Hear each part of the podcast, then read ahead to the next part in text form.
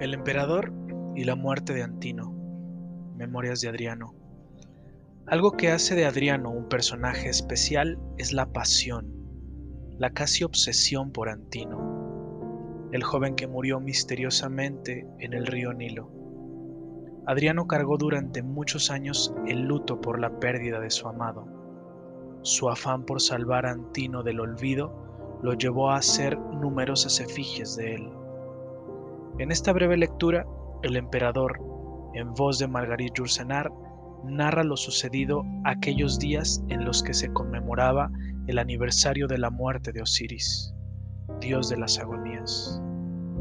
Espero les guste. La noche anterior Lucio me había invitado a cenar en su barca.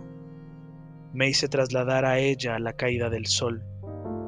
Antino se negó a seguirme lo dejé en mi cabina de popa, tendido sobre su piel de león, ocupado en jugar a los dados con chabrias.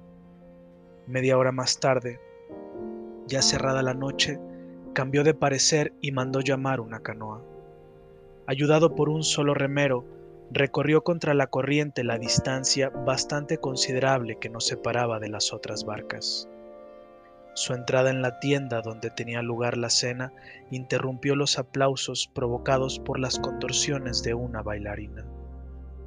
Llevaba una larga vestidura siria, tenue como la gasa, sembrada de flores y de quimeras. Para remar con más soltura había dejado caer la manga derecha. El sudor temblaba en aquel pecho liso. Lucio le lanzó una guirnalda que él atrapó al vuelo su alegría casi estridente no cesó un solo instante, sostenida apenas por una copa de vino griego. Regresamos juntos en mi canoa de seis remeros, acompañados desde lo alto por la despedida mordaz de Lucio. La salvaje alegría continuó, pero de mañana toqué por casualidad un rostro empapado de lágrimas.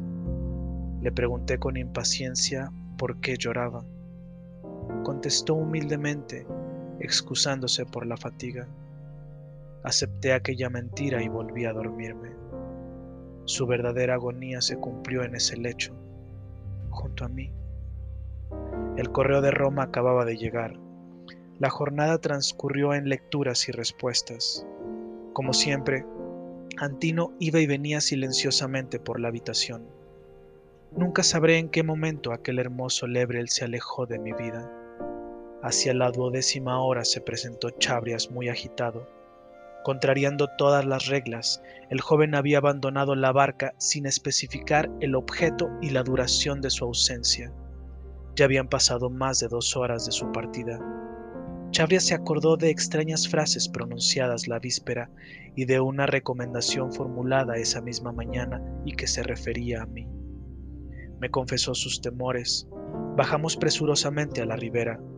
El viejo pedagogo se encaminó instintivamente hacia una capilla situada junto al río, pequeño edificio aislado pero dependiente del templo, que Antino y él habían visitado juntos. En una mesa para las ofrendas, las cenizas de un sacrificio estaban todavía tibias. Chabrias hundió en ella los dedos y extrajo unos rizos cortados. No nos quedaba más que explorar el ribazo, una serie de cisternas que habían debido servir antaño a las ceremonias sagradas comunicaban con un ensanchamiento del río.